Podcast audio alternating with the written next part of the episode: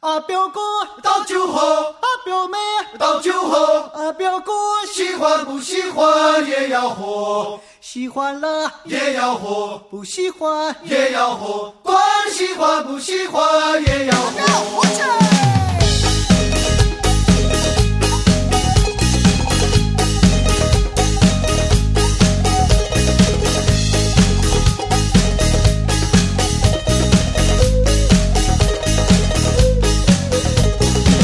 Тадя Хао, в эфире Лавайкаст, у микрофона Александр Маюсимальцев. Кто еще у нас сегодня в гостях? Сергей Соловьев. Сергей Соловьев. И у нас сегодня особый гость, специальный гость. Александр, Серг... э, Александр Андреевич Параханов. Здравствуйте. Здравствуйте. Значит, писатель, публицист и главный редактор газеты Да, очень «Завтра». человек, знаменитый. И плюс у нас еще Михаил Дроздов. Так, Да, всем привет. да, слыш... услышали всех. Мария, но она будет. Молчит. Хорошо. Ну что ж, мы сегодня собрались э, здесь поговорить и о Китае, и о России. Мы, значит, принимали вопросы на нашем сайте lovacast.ru. А, И спасибо большое нашим слушателям. Прислали какое-то количество вопросов довольно интересных. э, Есть и не менее интересные. Мы их раскидали по темам. А, Ну что, мы сразу начнем с места в карьер? Ну, Или как ты хочешь, Нет, ну Сергей? сначала, может, как-то по- Александр Ильич расскажет, как, как он сюда приехал. По какому? По какой причине, да, может? Вы знаете, я заблудился. Мой приезд сюда был совершенно не предусмотрен. Ни моим графиком, ни поведением русского клуба. Я направился в совершенно другую страну. Сбой рейсов, путаница билетов, перепутали багаж. А в какую страну? Я даже сам не знаю, но, ну, но это был не, не- Китай, это было точно. И мы вслед за нашим багажом оказались здесь. И получили здесь такую приятную встречу. Вот мы с вами вместе. Цель моей поездки сюда – отдышаться от Москвы. Отдышаться от того сверхнапряжения, в котором живет сегодня Москва, и я ваш покорный слуга. Потому что последние события – Крым, Украина, непрерывные схватки, интервью, градус очень высокий политический. Опять идеологическая борьба обострилась. Любовь, ненависть, проклятие. Вот я решил от всего этого сбежать. Да- даже вы от этого устали, что ли? Мне казалось, вам это такая ситуация нравится. Ну Там, вот, вы там видите, рыба в воде должна быть. А- Оказалось, что меня э, сделал не завод робототехники, а папа с мамой. Понятно, ясно. Хорошо, а дальше вы куда движетесь? А дальше, вот судя по тому, что, как развивался мой здесь вот э, визит в Шанхай, я завтра отправляюсь в Северную Корею. Северную Корею. Потому что мой багаж каким-то странным образом из Шанхая э, залетел в Пхеньян. И там буду разыскивать. Ну, там, я думаю, его люди-то встретят важные. Все-таки ваш багаж. Нюхры-мухры. Ну, я, да, я думаю, что, конечно, уже теперь ему отдают честь, и уже э, воинские почты моему чемодану там оказывают. Ну, смотрите, надеюсь, вам покажут там настоящую Северную Корею. Потому что говорят, что там есть и для туристов, есть и для американских шпионов. Вот я последний. Ну, Последний, последний. Хорошо. Ну, в бронированном поезде, значит, заедете в Пиньян. Хорошо. Ну что? Да. Александр Ильич, у вас получилось раз, э, отдохнуть от Москвы в- здесь, в Шанхае? Ну, по- почти получилось, потому что маловато. Потому что сегодняшний день прошел в дожде, в тумане. Мы немножко приоткрыли окно в номере, и все время шелестел дождь, шумела улица, благоухали вот эти весенние э, платаны. И я целый день дремал. И мне снились детские сны. Ну, маловато, конечно.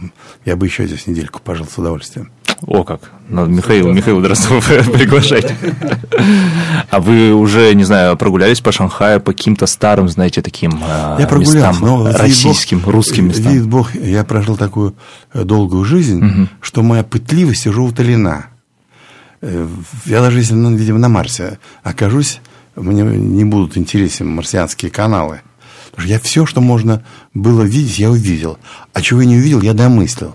Я сфантазировал себе. Но к тому же я в Шанхае уже дважды был. А, дождь был. Ну, Вы в. Китае уже много раз довольно были, да? Да нет, немного. Первый раз я был на советско-китайской границе на Даманском. Вот это И, и вы- первый, да. да, и, и первый вот мой опыт был такой горький и страшный опыт. Я впервые увидел, как одна звезда убивает другую. И потом тем же лет, тем же годом, летом я был на казахстанско-китайской границе, где был второй бой. Второй бой, столкновение было, оно оказалось гораздо успешнее для Советов, чем первое, но о нем почему-то вот не говорили, до сих пор не А говорят. где это было? Мгм. Где это, интересно? Это такое местечко Желанашколь. Желанашколь, это Казахстан, как раз такое пустынно-горное Я место. просто, я тоже был на этой границе, но я был с этой стороны. Это, знаете, это были эм, Джунгарские ворота. Это Джунгарские ворота. Это то место, где э, железная дорога дружбы, которую тогда ставили, строили, она как раз проходила вот туда сквозь эту выемку, туда, сквозь горы в Китае. Да, наверное. Две звезды Вот, и поэтому я впервые с Китаем столкнулся с таким трагическим образом, и сказать честно, у меня на, этот- на, этот, на этой почве возникли фобии такие. Китая. Ки- да, Китай-фобия, потому что, ну, не только у меня, а вся страна готовилась к большой войне с Китаем, шла пропаганда тотальная, и я знаю, что здесь развертывались вдоль границы аэродромы и так далее, и так далее. И эта фобия, она, наверное, она прошла, но я помню об этих переживаниях, они были очень молодые, интенсивные, потом это был мой первый боевой опыт, их потом было очень много, но это был первый самый. И когда спустя много лет я попал в Китай по приглашению Гуаминь Джабао Мгм. и был здесь обласком, э, мне показали. И какой год был, извините?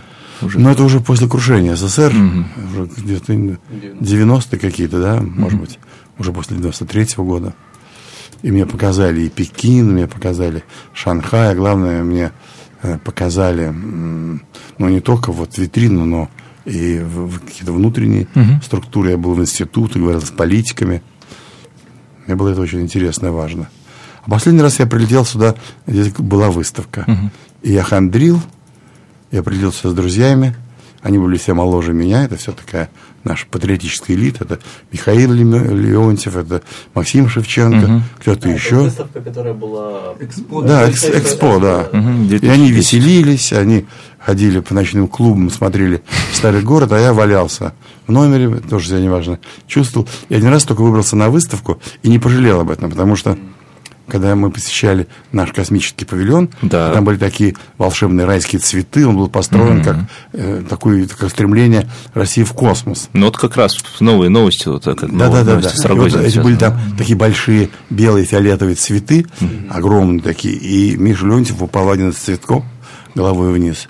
И пришлось его вытаскивать оттуда За ноги, Он да, как за ноги. шмель такой, который... Не, ну многие это называли этот павильон психоделичным и галлюцинаторным, да, вот психоделичным. Да, да, да, да. Ну, во всяком случае, я его описал именно, та- именно таким. Да? Именно таким, потому что он был осмысленно продуман. По-моему, был построен, он был э, такими белыми мас- массивными пилонами в духе...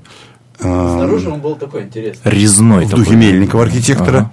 в духе нашего До сих пор, конструктивиста. стоит российский павильон. До сих пор стоит, да? Да, до сих пор. А внутри это было все движение, мы туда в космос, в рай. Ну, как раз Рогу- И по Рогозинский дороге вот в рай Миша упал в цветок. Понятно, хорошо. Ну, значит, да, что?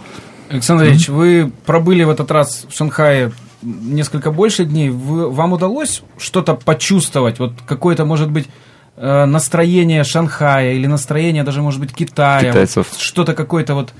То, что не видишь, то, что иногда не слышишь, но то, что именно чувствуешь. Какое-то возникло у вас Нет, чувство, знаете, ощущение? если сказать честно, нет. И более того, я в себе это чувство старался не м, разбу- побуждать. Не- Я просто смотрел на этот э, громадный взлет цивилизации. Этот взлет для меня был ну, как почти посторонним. Это был не мой взлет. Это был не мой взлет. Я прикоснулся к этой витрине в нескольких местах. Конечно, прекрасно была э, ослепительная. Это ночная набережная. Э, Да. Э, Реки с этим непрерывным скольжением барж, сухогрузов и этих волшебных светляков.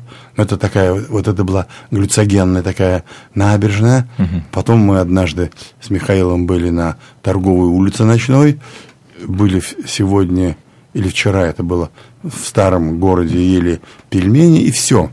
Но у меня все время, конечно, по- по- во мне такие дремали и двигались мысли, переживания, какие-то вопросы, но не резкие. Потому что, повторяю, я запрещал себя интересоваться этой огромной галактикой, или которая Китай, потому что я был измотан своей русской галактикой. Но я себя все время спрашивал, вот эти грандиозные небоскребы, которые, казалось, они просто притопали из другого мироздания, как слоны встали здесь, в почти безлюдном городе. И вот эти потрясающие фривеи, эти дороги, развязки, и этот взлет китайского могущества, предполагает ли вот эта земная могучая цивилизация, предполагает ли она такого параллельного духовного всплеска? Обеспечивает ли она вот эта машинная, технократическая, коммерческая, торговая цивилизация всплеск культуры, ума, рождаются ли здесь учения, рождаются ли здесь философские школы, появился ли здесь новый Ван Вей, э, появился ли здесь какой-то новый э, Конфуций, или это пока что оставлено на потом, или оставлено навсегда. Вот это я спрашивал себя, и, в общем, не стараюсь найти ответ на этот вопрос. Пусть он так и висит в воздухе.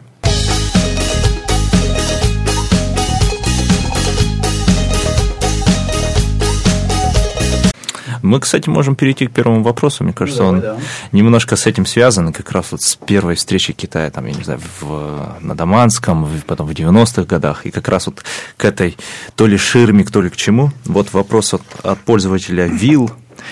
Но он такой немножко резко начинается, но я думаю, вы привыкли. А дает ли себе отчет писатель Александр Проханов в том, что коммунизм в Китае – это идеологическая ширма, в настоя- а настоящая религия китайцев всегда была одна – юань? Ну, китайская валюта, да? Устроит ли Александра Проханова положение России в качестве ручной собачки Китая?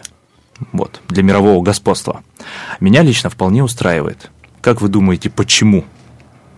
Вот вообще, наверное, вопрос тоже в рубрике такой китайский социализм. То есть оно выглядит, э, ну, не знаю, даже я когда там 15 лет назад в Китай приехал. А как тоже- подписан вопрос? Ручная собачка? Да, ну, Вил, подписан Вил, по крайней мере, Вил. Бил, да? Ну да, или собачек бил. называли. Да.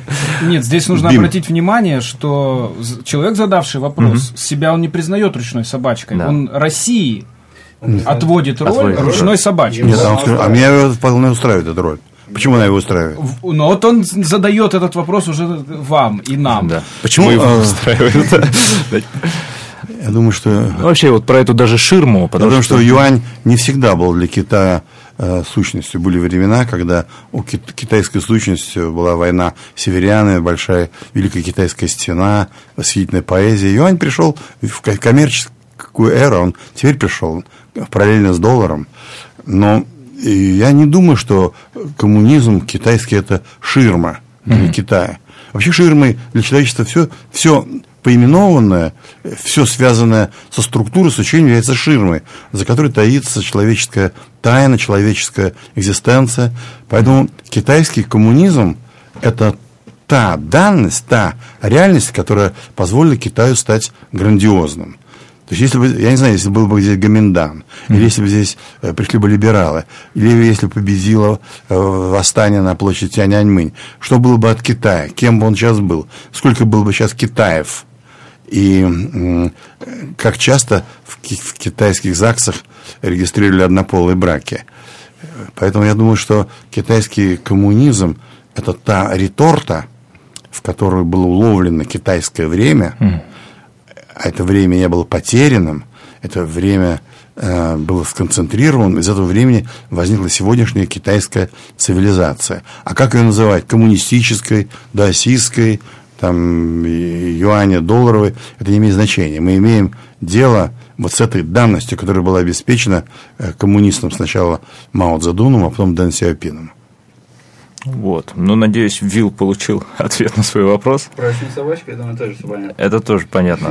Слушай, ну, ты, может быть, вопрос тогда задашь от Забадай китайца? Забодай китайца? Да. Да, Ну, это- возьми. это Слушатель у нас Забодай китайца, похоже, называется. А, Наши коммунисты, в кавычках, всячески пропагандируют опыт Китая, игнорируя китайские механизмы смены лидера КПК.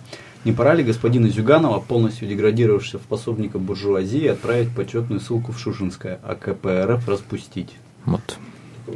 Кто подписал? Забадай китайца. Забодай китайца. Забодай китайца? Да. Слитно, да? Ну, практически. Забадай, фамилия китайца. Ну, это фамилия украинская, может быть, Забадай. Да, не китайца. Ну, кстати, этот вопрос противоречит первому, они находятся в контрапункте. Первый говорит, что китайский коммунизм – это блеф, Да. а второй говорит, что ки- китайский коммунизм – это есть та подлинность, которая могла бы спасти сегодняшнюю, как бы, утомленную Россию. Ну, Вот. Я- Может быть, да. Ну, то, что российские как бы коммунисты, хотя они в кавычках российские поставлены коммунисты, они вот пропагандируют опыт Китая. Хотя вот со сменой власти у нас как-то... Ведь э, опыт Китая, китайская модель, она некоторое время дискутировалась еще пору Горбачева. И э, были серьезные социологи, экономисты, которые говорили, давайте не торопиться с реформой политической системы. Давайте займемся реформированием экономикой. Давайте сохраним командные посты. Давайте будем заниматься встраиванием вот этих вот э, буржуазных элементов в наш социум постепенно и под контролем партии. Что сделали китайцы?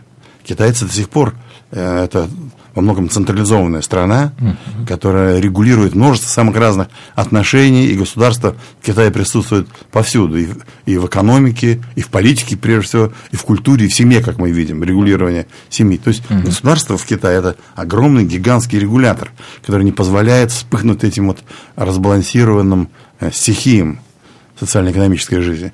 То же самое предлагали Горбачеву, но был выбран другой путь.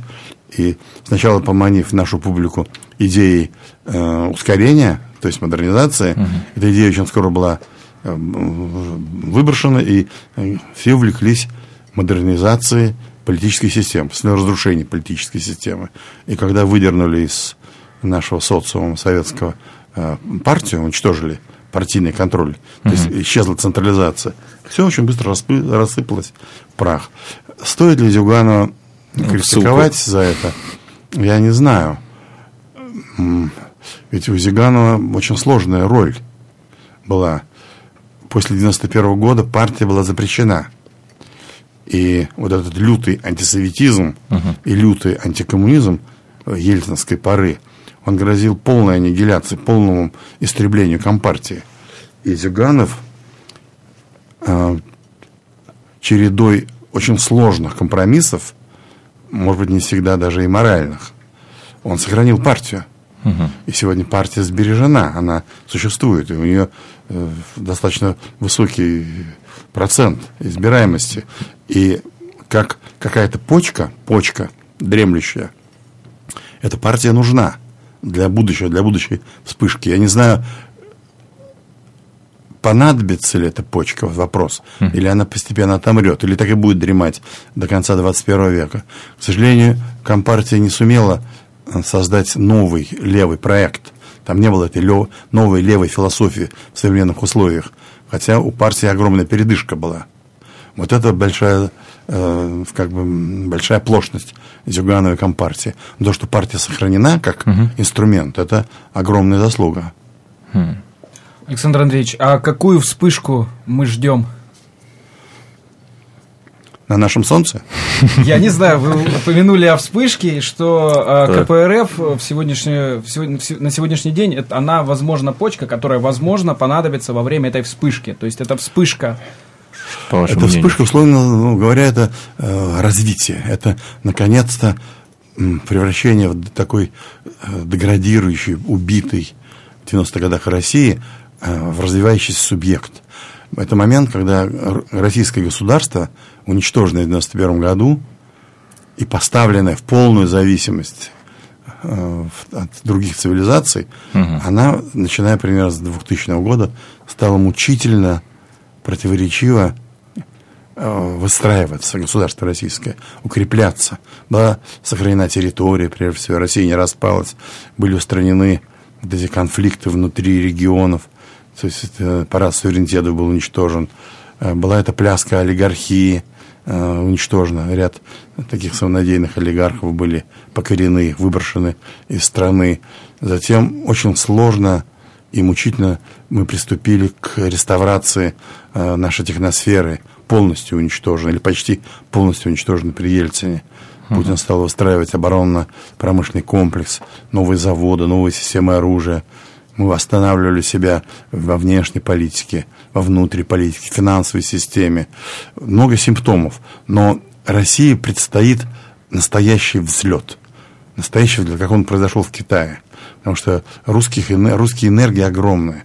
Они запечатаны просто в русскую историю, и они обязательно будут себя проявлять. И вот эта вспышка, новая, новая фаза русской государственности, или Пятой империи, как я ее называю, mm. когда Пятая империя начнет обретать свою мощь, свою силу, свою философию, я э, не исключаю, что вот эта, эта вспышка будет подхвачена угу. такими централистскими структурами, такой централистской партией, которая является КПРФ. Но эта вспышка должна быть все-таки какая-то вспышка, потому что развитие Китая, оно скачкообразное. Но это был процесс все-таки медленный, как разгорается костер, если он разгорается, да, а, то он разгорается постепенно. Сначала там занимается какой-то растопочный материал, потом меньше и меньше бревнышки и до больших поленьев. А вспышка все-таки вот у меня ассоциируется с каким-то взрывом. Угу. То есть вы считаете, этот взрыв обязательно будет, а, либо, может быть, будет, а может быть, нет, и вы считаете, что нам необходим именно взрыв, или мы сможем, возможно, пользуясь где-то китайским опытом, где-то еще каким-то опытом, э, все-таки сделать какое-то медленное разгорание вот этого? Нет, вы, вы правы. Нет, я-то э, прошел э, свою революционную молодость, и мне uh-huh. вовсе не, не хочется, чтобы здесь опять задышал вулкан, потому что этот вулкан уже отдышал в 91 году. Когда я говорю вспышка, я имею в виду вспышка света, вспышка энергии когда русскому народу будет возвращена пассионарность, uh-huh. когда русские станут опять пассионарным, строящим, верящим, понимающим свои великие цели и консолидированным народом. И это будет неизбежно. Как быстро это произойдет, я не могу вам сказать, но последние крымские события говорят, что русское государство обрело достаточную силу, уверенность, э, субъектность, как говорят э, политологи. То есть государство может просчитывать свои возможности, может uh-huh. видеть рубежи, до которых оно может двигаться и останавливаться вовремя. И вот э, крымская эпопея, которая не кончена, конечно, не кончена, она свидетельствует, что государство российское достигло новых высот в своем развитии. И посткрымский период, куда вступает Россия, он и должен, как мне кажется, несмотря на кризис, несмотря на самые разные сложности, которые нас ждут на западных рынках, э, и должен, должна произойти вот такая вот, такой, такая вот вспышка света. Мы должны приступить опять ну, какому-то какой-то мобилизационной модели, потому что Китай, в котором мы сейчас все с вами находимся, это абсолютно мобилизационный проект по сей день, э, хотя постоянно увеличивается разной степени свободы, но общество мобилизовано, общество контролируется, есть мобилизи... мобилизационная составляющая этого общества. Вот то же самое должно произойти в России. Она готова для этого, она готова материально, у России есть э, потенциал, у России есть философия, есть лидер. А, скажите, а мобилизация, о которой вы только что говорили, вот все-таки лично я бы хотел видеть мобилизацию на ну, на созидание, да, на то, чтобы а, мобилизировались силы для того, чтобы что-то создавать. А нет ли у вас опасения, что мобилизация может быть направлена Потому что в любом обществе есть такие, могут возникать такие порывы направить мобилизацию на, возможно, не на созидание чего-то своего, а возможно, на какой-то конфликт, э, на попытку э, что-то где-то у кого-то, может быть, что-то отобрать. Уничтожить, да, или что? Знаете, разрушить. Э, российское общество после 91 года было тотально демобилизовано. Сознание было рассеяно. А, рассеяно потому что его опоили всевозможными ядами, галлюцогенами, какими-то грибами ночными. Э, русский народ перестал понимать мир, в котором живет. У него отняли смыслы, он забыл свою историю, ему внушали его абсолютную несостоятельность, некомпетентность. Говорили, что его история – это сплошной дурман, это дурь, это сплошные пытки, плахи и виселица, что вожди либо идиоты, либо палачи и так далее. И поэтому это и русским предлагали развлекаться, смеяться, хохотать, веселиться, э, пить пиво, кричать «Россия, Россия» на футбольных матчах. И множество всякой дури было внесено в наше общественное сознание. Вот, э, а на фоне этого проходили теракты, например. А нам все равно плевать. Да, дом у нас, половина дома взорвалось у нас там от угу. газа, да, а мы все равно пьем пиво, кричим «Россия, Россия». У нас там где-то в Беслане убили 300 детей, малолеток, а мы все равно идем на, едем на футбольный матч. Вот это чудовищное состояние умов, оно должно быть прекращено. Люди должны сосредоточиться на себе самом, на государстве, на обществе, на истории. Они должны понять исторический момент. Вот об этой мобилизации, прежде всего, говорю. Я не говорю о военкоматах, я не говорю о э, полевых комендатурах. Я говорю об, прежде всего, о духовной, социальной мобилизации, э, которая наступает у творящих народов. Народы, прежде чем начать творить, свою историю, они внутренне сосредотачиваются, к ним возвращается смысл их истории. И этот процесс для России наступает. Он еще не наступил, но он наступает, и он неизбежен. Скажите, а основа этого процесса, вот, он должен появиться спонтанно или должен быть кто-то или что-то, ну, возможно, мы уже переходим к вопросу идеологии, да, вот может быть, какая-то нужна идеология для этого, или какая-то одна идея, угу. и откуда она может взяться, и как ее донести до максимального количества людей, которые будут заниматься воплощением этой идеи. У России, и не обязательно у России, у страны должна появиться элита и лидер, которые понимают вызовы, которые чувствуют вызовы, которые стоят перед страной они ощущают эти вызовы как опасность. Причем опасность не персональную, а опасность для Родины. Таким образом, элита и лидер э, соединяется, считает себя судьбой Родины, России. Когда этот процесс произойдет, то под эти вызовы, под эти опасности выстраиваются технологии преодоления этих опасностей. Технологии. Технологии в большом количестве, плюс опасности, плюс миросознание лидеров обеспечивает рождение идеологии, идеологии победы. Россия живет идеологией победы. Для России философия или религия победы является основополагающей, потому что Россия терпела в своей истории гигантские поражения. И она падала в эти поражения, падала в эти черные дыры так, чтобы больше не восстать. Но всегда скорее всего, чудесным и волшебным образом, чем mm-hmm. рациональным, Россия поднималась с этих черных дым, дыр и одерживала победы. Поэтому постоянные поражения, которые сменяются постоянными победами, являются частью нашей идеологии, частью нашего общественного сознания. Идея победы, идея одоления, идея воскрешения, идея преодоления вот этой смертоносной тьмы – она многим является в виде там, социальной тьмы или военной тьмы, а на самом деле это тьма э, космическая, это тьма э, космогоническая. Так вот, Россия постоянно сражается с космогонической тьмой. И все это так или иначе складывается в новую идеологию. Она извечно старая, просто она будет излагаться новыми словами, с новой лексикой. А, вот вы упомянули о том, что должна в обществе существовать некая элита, угу. и я думаю, что с этим спорить очень сложно. А, я много лет наблюдаю за Китаем, за политической э, системой Китая, и вот что я заметил, Китай имеет, и э, вот один из задававших вопросов тоже об этом упоминал, Китай имеет э, какую-то систему, модель смены лидера своей партии – более того, я вижу, что эта модель подразумевает сме, э, смену, возможно, периодическую смену угу. всей элиты. Да, обновление поколений, элиты, да, да то есть какая-то вот, новая кровь. А, и что интересно, как, э, имея элиту, как обеспечить скажем так, чтобы, как, чтобы вот тьма, о которой вы говорите, чтобы эта тьма не проникла вот внутрь этой элиты, да, чтобы как э, обеспечить, скажем, ну, некую лимфатическую систему для этой элиты, эту систему, иммунитет выработать. Он должен то есть, как я вижу в Китае, этот иммунитет обеспечивается тем, что есть ну, определенное, может быть, давление снизу, может быть, какие-то внутриэлитные процессы. Смертная казнь есть еще. Вот, Расстрельные э, Но это внутриэлитный да, процесс. На веб-сайте вот особом. Как, как вы думаете, как защитить элиту от проникновения чужеродного, вредного для нее и для Родины какого-то вот материала? Не знаю, для меня это очень сложная проблема. Я, вы ее поставили передо мной. Пригласите меня лет через пять, я приеду с готовыми ответами.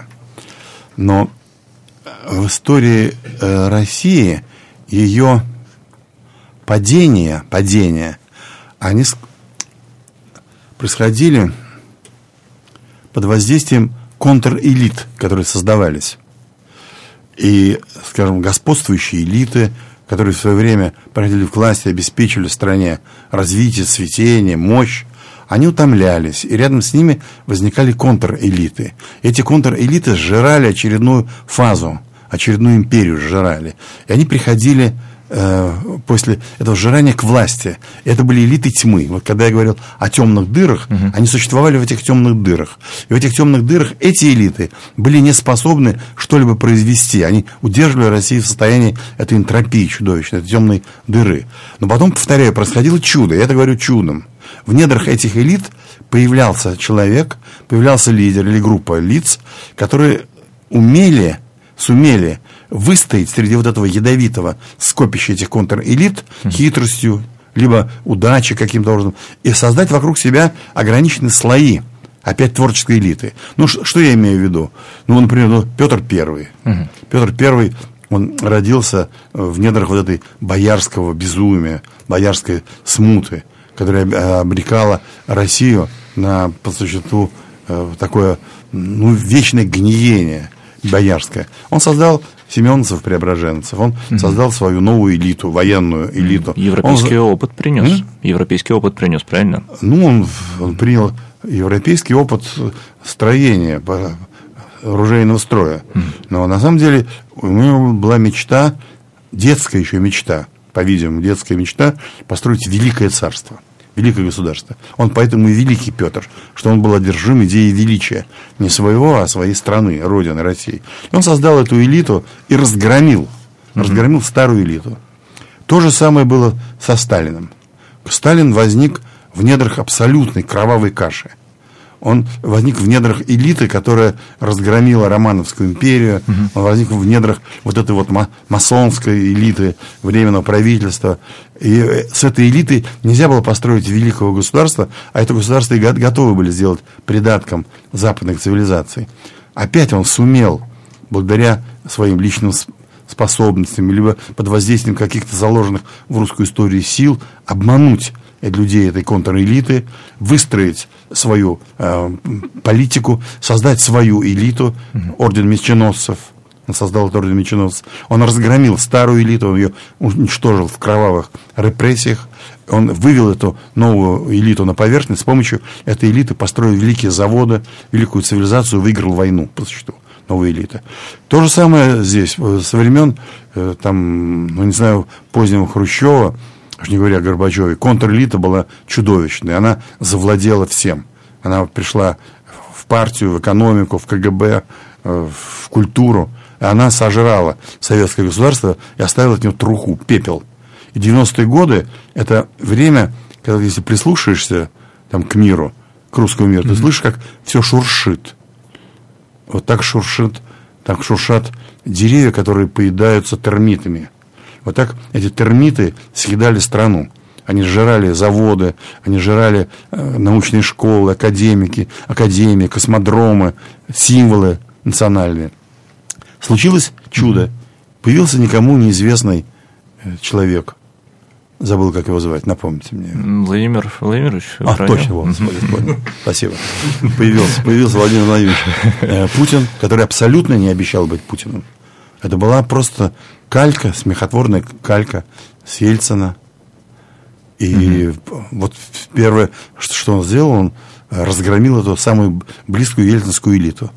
Он отодвинул семью, он уничтожил этих олигархов, угу. Березовского, Гусинского компанию, других олигархов выстроил в ряд и стал мучительно, сложно очень, очень сложно создавать новую элиту. Вот эти питерские КГБшники, угу. его соратники, это была его новая элита, которая прошла предварительный, вот этот промежуточный фазис. Она взяла на себя роль государства. Она сейчас, эта элита тоже отрехлела. Она утомлела. И для да. Ельцина сейчас mm задача создать реально новую элиту. Это элита Рогозин, mm это элита Холманских, это элита Глазев, это элита Дроздов, Проханов и мы с вами.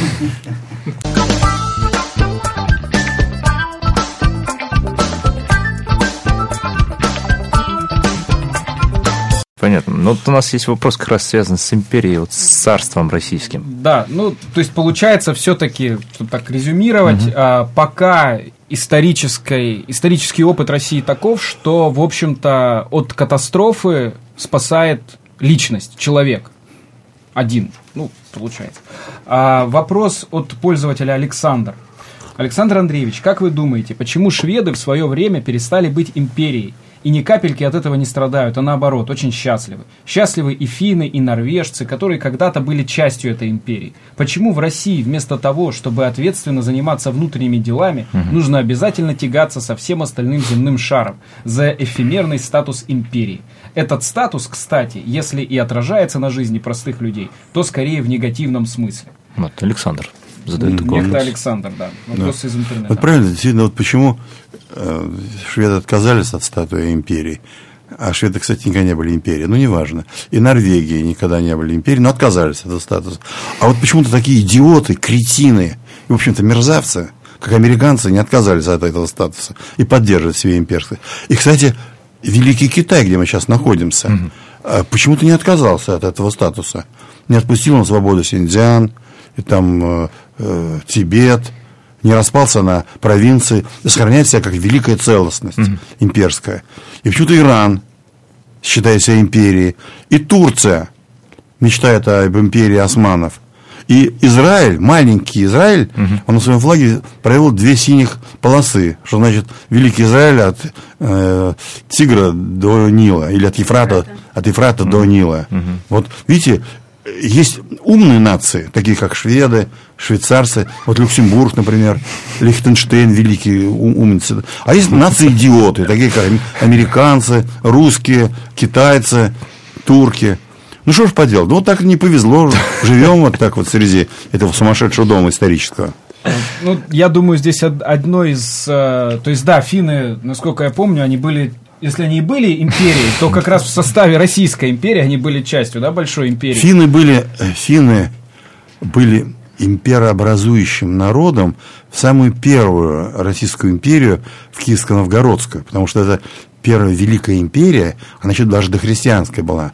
Она объединяла гигантские территории от Балтики до Черного моря, от Карпат до Урала, и там был целый конгломерат народов. Кроме славянских, там были уграфины, это великие уграфины, там были хазары, там были варяги, там были греки. И все это месиво жило, дышало и создало великую первую империю православную, киевско-новгородскую, Софии и Софии Киевской, Софии Новгородской.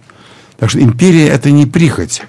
Империя это некая данность, когда а, народы, народы соединяются, соединяют свои потенциалы для достижения высших целей. Целей безопасности или творчества, или создания новых великих вероучений. Ну, возможно, пользователь Александр и меня тоже в каком-то смысле волнует тот вопрос, вот та победа, о которой мы уже говорили сегодня, вот цена этой победы, то есть нет ли такого...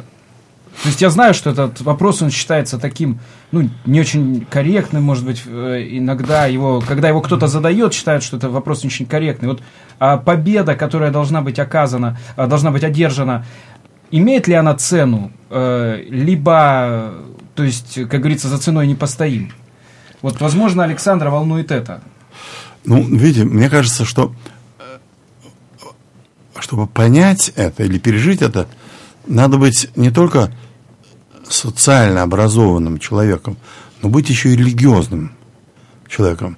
Потому что вот религиозное сознание, от которого многие из нас отказались, оно обеспечивает полноту представления о бытие и о смыслах бытия. И если рассматривать победу, скажем, 45 года или грядущую победу, как религиозный факт, как факт религиозной победы, то религиозный человек никогда не спросит себя и других, а как вы считаете, Господь Бог не слишком высокую цену заплатил за спасение человечества, отдав на Голгофу своего сына? Может, не стоило, в общем, сына своего любимого отдавать под эти гвозди, под бичи, и отдавать его на растерзание? Самое дорогое, Бог сам себя ра- распял. Но просто другой, другого средства не было спасти человека. Если бы можно было спасти человечество тогда другим способом, наверное, Господь избрал бы другое средство. Тем более, что э, он, вот если почитать пророков, всю ветхозаветную иудейскую историю, видно, сколько раз Господь шел навстречу человечеству, помогал ему, предупреждал его, отговаривал его. С того момента, когда в Содоме, когда э, в Содоме, в Содоме пришли ангелы Господни, и садомиты пришли с тем, чтобы их изнасиловать, этих ангелов. Тогда уже у Господа не было уже терпения, он сжег Содом. Но поэтому Господь все время предлагает человечеству исправиться, спастись, а потом нет выхода, и Он приносит в жертву своего Сына. Или испепеляет все человечество, как будет в страшном суде. Но это вот религиозное объяснение, которое мало, может быть, кому что-нибудь и даст, если человек заточен на другое сознание. Но просто надо понять, что, скажем, в 1945 году, где мы потеряли 30 миллионов наших соотечественников, многие говорят, стоили ли терять столько людей, чтобы держать победу. Может быть, и не стоило. Тогда вот все, кто задает этот вопрос, они просто не родились бы, наверное, к тому времени. Их спалили.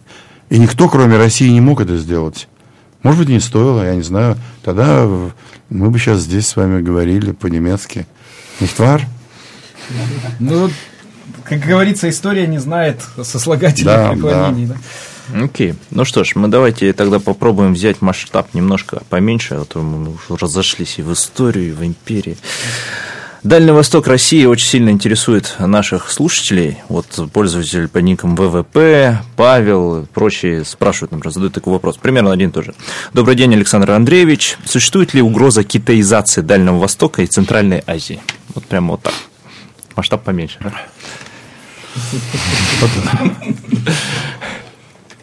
Для меня это очень такой мучительный вопрос, потому что я начал нашу беседу с вами именно с того, что во мне были фобии. Вот как раз. А потом, поскольку я увлекался Серебряным веком, э, философией конца XIX столетия, начала 20-го русской, там тема желтой опасности, это, по-моему, не шанский термин, насколько понимаю, он был в ходу, желтая опасность. И для меня это вопрос мучительный, тревожный, особенно после Даманского. Но вот даже вот в этот свой приезд в Шанхай, что я здесь слышу от наших русских товарищей, от наших русских коллег, что меня очень радует, утешает. Оказывается, что это действительно не более чем фобия, что нет такой мощной нацеленной экспансии китайцев в России на Дальний Восток.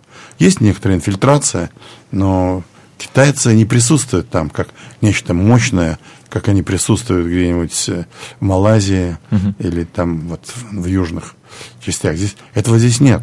Тем более, что Россия ставит очень жесткие преграды этому, этой экспансии. Нет серьезных компаний, которые китайцы там работали. И такой вот китаизации угу. э, не существует, по-видимому. Я вот говорю этом не, не уверенно. Не существует. Но сейчас такой вот момент очень интересный исторический после Крымский, угу. когда э, Россия, Россия, расслабляются наши связи с Западом. Запад нас отторгает, ну, эти санкции, угу. политические меры, угроза уменьшения торговли. И Россия кидается на восток. Она кидается сюда, в Китай. Вот этот вектор становится очень актуальным. И путинский визит в Китай, угу. И вот в этом контексте, в контексте устремления России на восток, в Китай, усиливается антикитайская пропаганда в Европе, адресованная на Россию, угу. и антикитайская пропаганда у наших либералов, которых страшит вот этот вот бросок. Угу. И эта пропаганда как раз воскрешает теорию желтой опасности. Дескать, Путин, хоть он и выиграл тактически, то есть взял Крым, угу. но стратегически он проиграл, потому что он кидается на восток в объятия китайскому дракону, и здесь будет как бы русским хана. И это вопрос очень мучительный. То есть по существу эта тонкая пропаганда, угу. она воскресает фобии, в том числе и мои фобии.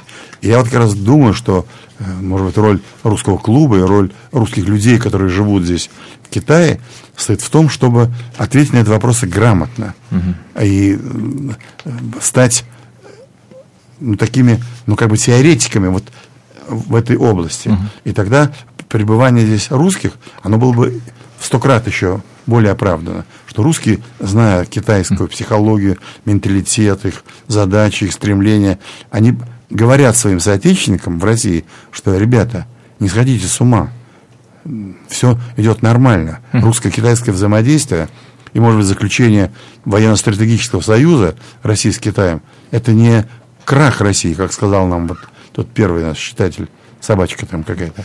Вил, вил. Вот, а что это, ага. что это насущные вещи. Давайте над этим работать грамотно. Угу. Ну, слушайте, я вот слежу довольно пристально за китайским интернетом, и китайцам очень, конечно, понравился шаг России по, там, или самого Путина, особенно Путина сильно хвалят за вот возвращение Крыма, и давайте, то есть такие, значит, поднялись, значит, практически знамена, я не знаю, речи в китайском интернете, в блогах, давайте вернем Тайвань в, в, в лоно родине, потом начали уже появляться картинки побольше, где там флагом красно, красным знаменем уже охвата пол Дальнего Дальнего Востока, Тайвань, там пол Индии, а также Бирма, Катманду, Непал, прочее. Значит, Классические картинки. Давайте, давайте, давайте вернем все тогда, чего же останавливаться да. на Тайване. То есть, как бы, может быть, не знаю, желтая опасность, китаизация, а она, конечно, наши, я не знаю, либеральные там круги или пропаганда, они, конечно, ну, есть какой-то под ней, может быть, тонкие, но все равно есть под ней правда какая-то. Ну, то есть в Китае все равно есть такие э, настроения, наверное, все-таки они существуют. То есть не безосновательно. У людей? Ну, более того, ну, я бы вот рискнул, северо-востоке э, особенно. я бы даже рискнул э, сказать, что если мы сейчас, вот uh-huh. кто, кто угодно из нас возьмет двух китайцев и спросит, вот, там, Владивосток, да, чей это город? Сто процентов, я готов даже побиться об заклад, что сто процентов китайцев, если uh-huh. их будет двое, да, когда uh-huh. кто-то слышит из соплеменников, они скажут, что это китайская территория. Uh-huh. Вот, я наблюдал много людей, которые а, вступали в споры там с э, какими-то аргументами, да, угу. но я понимаю, что с этим спорить бесполезно, потому что это то, а, та, то мировоззрение, та идея, тот факт, который внедрен а, в сознание людей, и, а, ну, с этим бесполезно спорить, как, возможно, с чем-то, что а, мы имеем в своем сознании, да, а, и вот, возможно, ваше, возвращаемся к, к, к вашей некой фобии. Детским да? страхом. Вот насколько Россия может себя чувствовать комфортно, а, имея рядом такого друга, который, в общем-то, заглядывается, такого соседа, который, в общем-то, заглядывается на часть там прихожей. И даже где-то, может быть, и, и кухни. Дальше. вот. Ну, так. Ну, э, есть такая, такие тенденции передвинуть Китай ближе к, России, к Америке и создать между Россией и Китаем э, зону такой буферную, в Индию воткнуть туда, между Россией и Китаем. Но пока что материки плохо поддаются перемещению, поэтому так будет всегда. Но ведь э, были же времена, когда э, КВЖД это была русская территория, когда э, Порт Артур считался русским. Mm-hmm. То есть империи, империям свойственно дышать. И у империи есть желание э, мирового господства. Это естественно. Это вот одно из этих свойств империи, даже маленьких империй. Это Израильская империя. Она мечтает о мировом господстве тем или иным способом. А, а после Крыма у нас, у нас в России э, уже в полушутку, а надо и полусерьез заговорили об Аляске, ну да, да, я Понимаете, слышал, да, слышал, там да. даже анекдот, что... Вернем это... деньги американцам. Нет, это, есть, это, это Крым, а Аляска это айскрим. Хороший, хороший.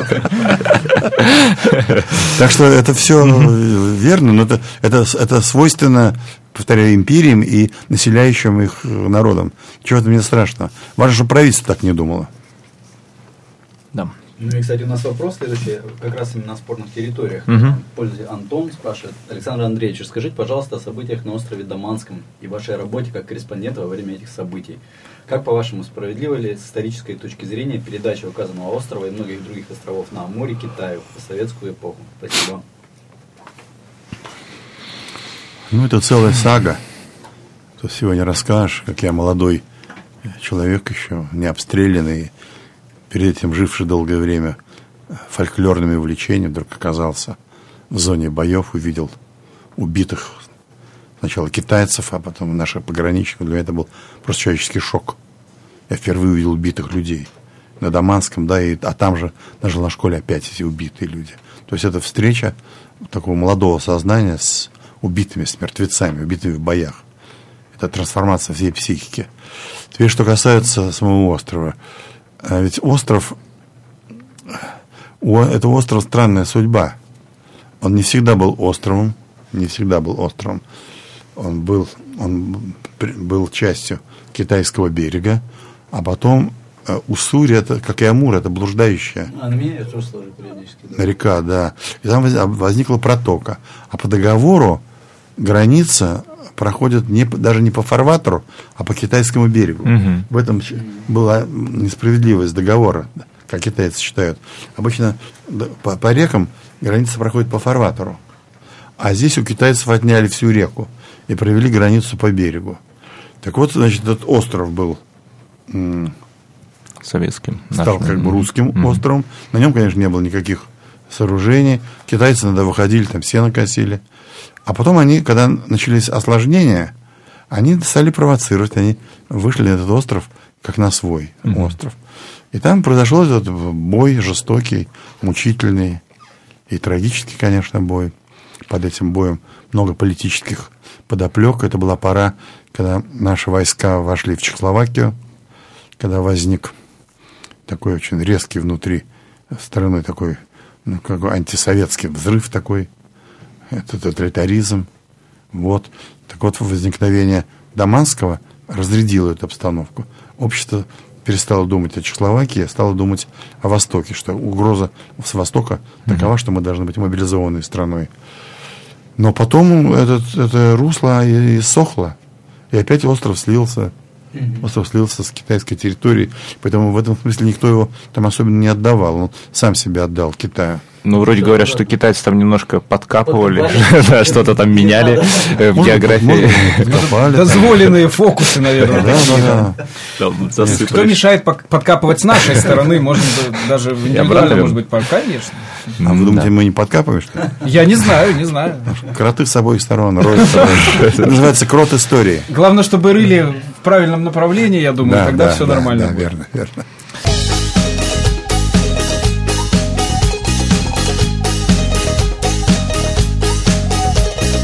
Хорошо, ну что, а дальше в тему будущего пойдем.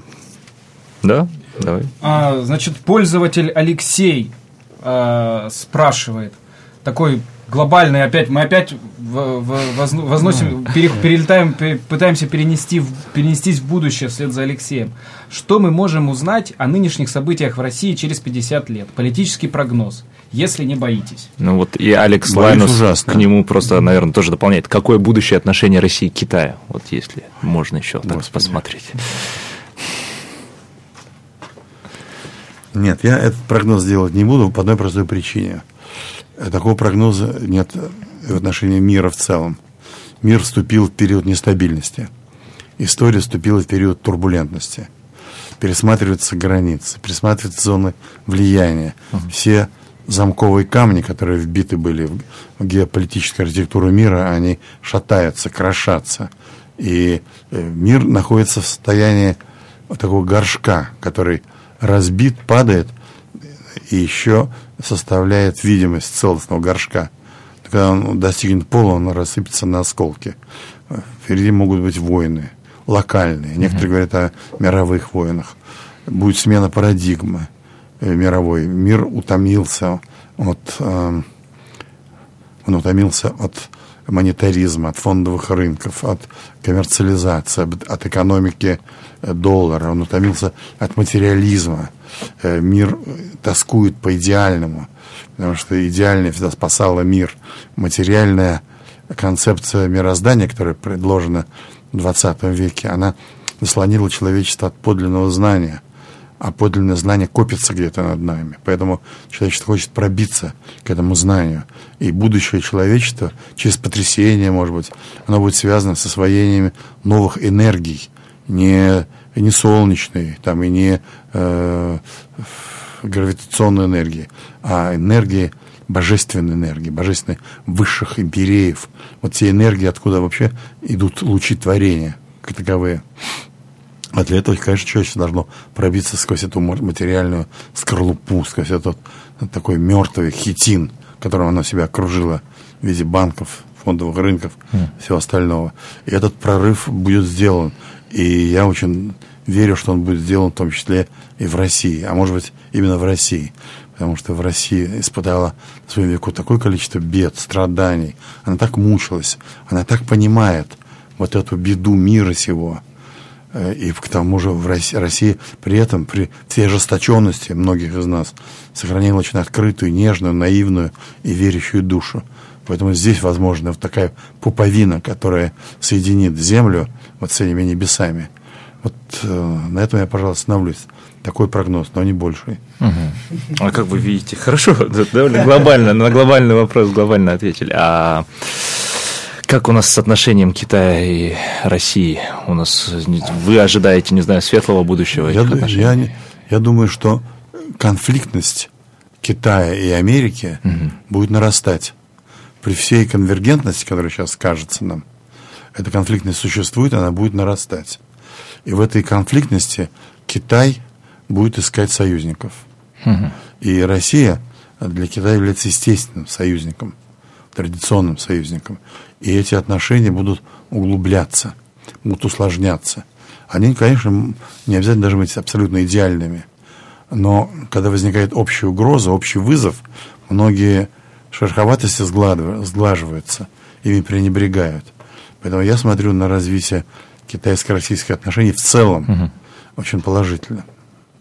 Ясно. Есть. А у вас нет опасения, вот у меня лично есть такое опасение, что Китай, э, будучи очень мудрой э, как бы цивилизацией, да, китайцы очень искушены в, в играх и интригах, и наблюдая китайцев, я могу с уверенностью сказать, что русские в этих интригах и играх, на мой взгляд, не искушены. Вот у вас нет опасения, что китайцы могут нас просто где-то переиграть э, и составив угу. какую-то комбинацию, где-то, в общем-то, перейти, обойти и, может быть, даже где-то и воспользоваться. Да, вот что-то можно вспомнить Знаете, с, вот, Газпро... вот, с газом. Четыре дня валяясь в своем номере на постели, я не ощущал такого рода э, интриг и опасений.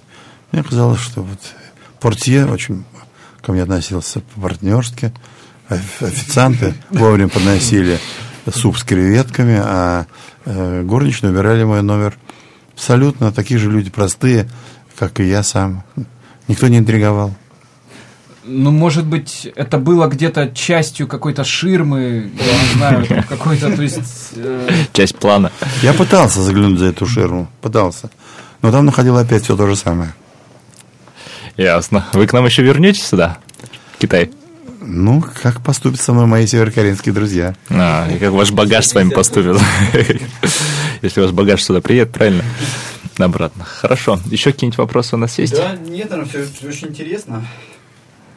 Да, на все вопросы слушателей мы ответили. Тут есть еще вопросы, которые я пометил как другое.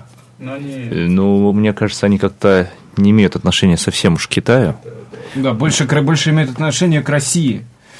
Да, но нам судьба, конечно, ее интересна. Но подкаст наш, наша сегодняшняя передача все-таки больше завязана на Китай. Поэтому большое вам спасибо, Александр Андреевич. Да, вам спасибо. Было очень, очень интересно. Вам, наверное, не часто приходится говорить о Китае столько много в других передачах, или все-таки приходится? Вот, ну, скажем, на «Эхо Москвы», когда кончается основная часть передачи, ага. включают микрофоны только Китая. Все понятно. Хорошо, ну на этой позитивной новости давайте закончим. Спасибо. Спасибо вам огромное. Благодарю вас. Спасибо. До свидания. До свидания.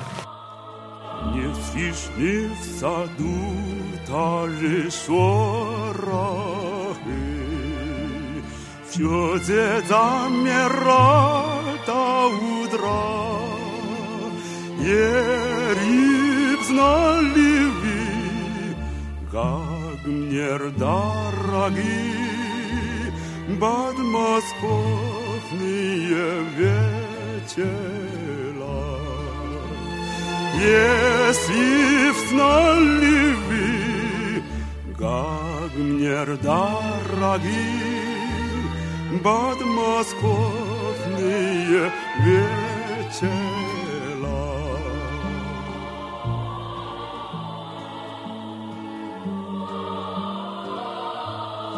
小河静静流，微微翻波浪。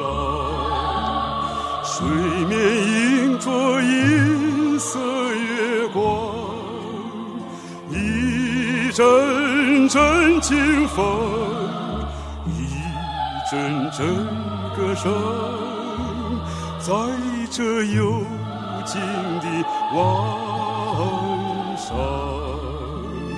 一阵阵清风，一阵阵歌声，在这幽静的晚上。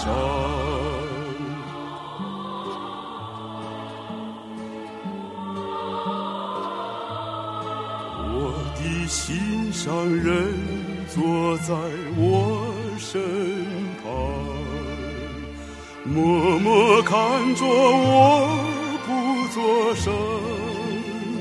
我想开口讲，但又不敢讲，多少话儿留在心上。我想开口讲，但又不敢讲，多少话儿留在心上。